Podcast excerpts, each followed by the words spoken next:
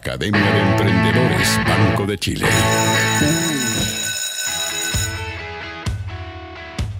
Periodista melómano. Nunca se puede resistir a un buen disco, los compra todos, así que ya tiene más de 1500 en su hogar. Él es el titular del curso Historias Roqueras. ¿Cómo estás, Jorge Velasco? Muy bien, ¿cómo estás, Leonardo?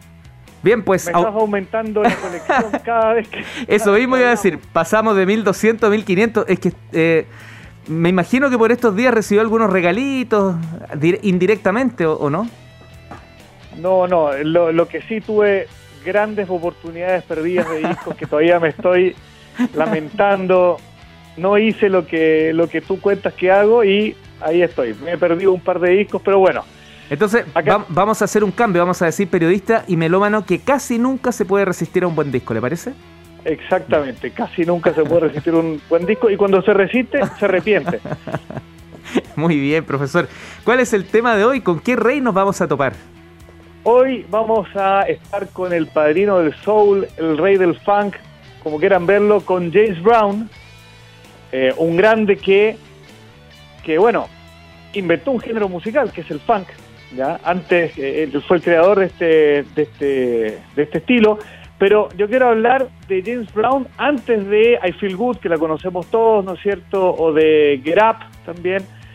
Quiero remontarme hace 60 años atrás em, a un disco que hizo que se llama Live at the Apollo, que lo grabó en octubre del año 62. Eh, ¿Por qué un disco en vivo puede ser importante? Podrá, podrá, pensar cualquier persona. Y, en particular en esos tiempos donde no se, no se estilaba. Sí, mira, acá la cosa es la siguiente. Eh, el año 62 hay que pensar primero en cómo era el negocio de la música. Y el negocio de la música tenía distintas cosas. Uno, los representantes y los managers eh, eran los que mandaban. Y el artista era, eh, por así decirlo, casi un niño que era llevado eh, de un lugar al otro por esta gente. De hecho, el, caso más típico es el de Elvis con el coronel Parker, claro. Eh, que, que, hizo que Elvis terminara haciendo varias películas de poca monta y de hecho que nunca tocara fuera de Estados Unidos, por ejemplo. Y, y en este caso, ellos incluso, para que veas cómo en el negocio, eh, firmaban las canciones de los artistas solo para obtener regalías eternamente por el resto de, de, los tiempos. Nada más que eso, aunque no hicieran nada con las canciones, ellos no escribieran música. Así era el negocio. Y bueno, y resulta que, por otro lado, era un mercado que estaba marcado por los discos sencillos, como hablamos hace un par de semanas atrás, ¿ya? Eh, por sobre los, los long play. Los long play no eran muy. no vendían demasiado. Lo que llevaba el mercado eran los sencillos. En música popular estoy hablando. Y Además, dentro de esto, los long play en vivo, menos. ¿ya? Casi no habían, casi no se grababan discos en vivo, eran difíciles de grabar, ¿no es cierto? La calidad, imagínate, de 60 años o más, eh, para trasladar su lugar y recoger algo fidedigno era, era complicado. Entonces, tenemos acá eh, a James Brown, que en esa época eh, era un era un músico más que nada que vendía simples, llevaba 5 o 6 años, algunos les había ido bastante bien, habían vendido como un millón de copias, eh, pero era visto así, un cantante de simples, no de long plays, de hecho sus long plays vendían 5.000 o 10.000 copias cada uno, muy poquito. Y que estaba lejos de, dar a conocer ese, ese showman que era sobre el escenario. O sea, el público, eh, no sé cómo se le dirá en la radio, de color o negro, eh, él era muy conocido en ese público, pero no en, no en el público blanco. En esa época la música estaba súper segregada. Entonces, el cantante de color podía vender muy bien, pero para su público, y los blancos podían no enterarse nunca de lo que estaba pasando. Impresionante. Y, y bueno, y él había vendido un par de buenos, de buenos simples, ¿no es cierto? Eh, pero era visto como un cantante de simples. Eh, de hecho, en esa época, los long plays pop era más que nada una lista de éxitos de los cantantes, de un conjunto de simples. ¿ya? Eh, era, por ejemplo, lo que pasaba con el grupo de Ronettes, que se hizo conocida por la canción Be My Baby, eh, que claro, era un montón como de grandes éxitos nomás. ¿ya? Eh, entonces, ¿qué pasa? Que él, sabiendo lo, lo, que, lo que pesaba y cómo era su lo, lo que hacía en vivo, de hecho, él tocaba más de 300 presentaciones al año Más de 300 presentaciones al año hacía James Brown con su grupo. Pensemos que el año tiene 365 días, ¿no es cierto? Eh, y, de, y de hecho había veces que hacía cinco presentaciones en un día.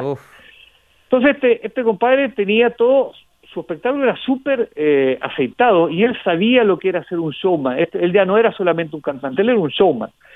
Y entonces le plantea al, al, presidente de King Records, que era la, compañía donde él grababa, hoy quiero hacer un disco en vivo. Y, y este señor le dijo, mira, la verdad que un disco en vivo le dijo primero, los discos long play apenas se venden. En vivo, menos. Nada, nada. Nada. Y, y, además me estás diciendo que tú quieres un disco en vivo el que no se puede sacar un simple, un, disco single que haga el enganche. Menos le dijo. Y que además los blancos no van a conocer ni van a comprar. Tampoco. Entonces, acá es donde James Brown lo que hace es patear el tablero. Él agarró y dijo, muy bien, esto entonces lo voy a financiar yo.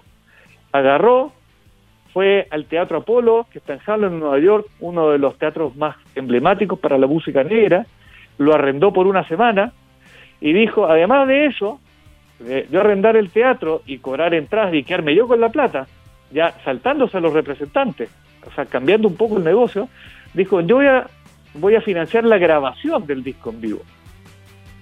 Entonces estuvo cinco días esperando que estuviera todo, su presentación muy bien aceitadita, y el miércoles 24 de octubre del año 1962 realizaron esta grabación de lo que sería el live de Apolo. Y dijo, yo corro con todo, así que esto era o la gloria o la ruina. Se la jugó. Se la jugó. Ahora, obviamente el, sello discográfico eh, mandaron el equipo a grabar, ¿ya?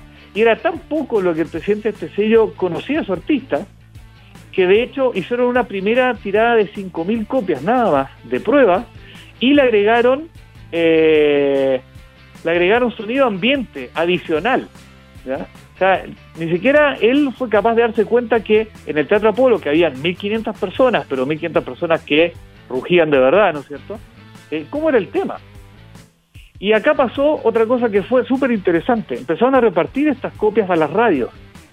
Y empezaron a tocar los DJs, como se llamaban en esa época, tocaban una canción o tocaban otra, ¿no es cierto?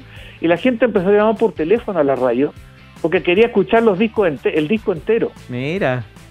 Entonces ya el disco que duraba poco más de 30 minutos, 31 minutos, 32, se transformó por sí mismo en un single. Un single de 30 minutos, digamos. ¿ya?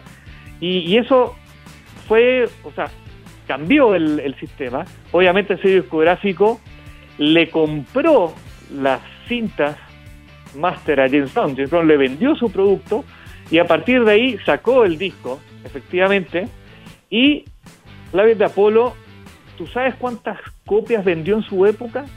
Ni el long play. Ni siquiera me lo podría imaginar como un número, no, no. Un millón de discos. No, no. Aún así ni siquiera fue el número uno, fue el número dos del ranking. Pero para que tengas una idea de lo que de lo que importa, el año pasado Adele, ¿tú ubicas a Adele? Sí, sí, claro. Que cada vez que hace un disco rompe, no sé si récord, pero, pero vende mucho. El año pasado Adele vendió 5 millones de copias físicas de su último álbum, 60 años después. ¿eh? Mira. 60 años después. Y ella sí fue número uno.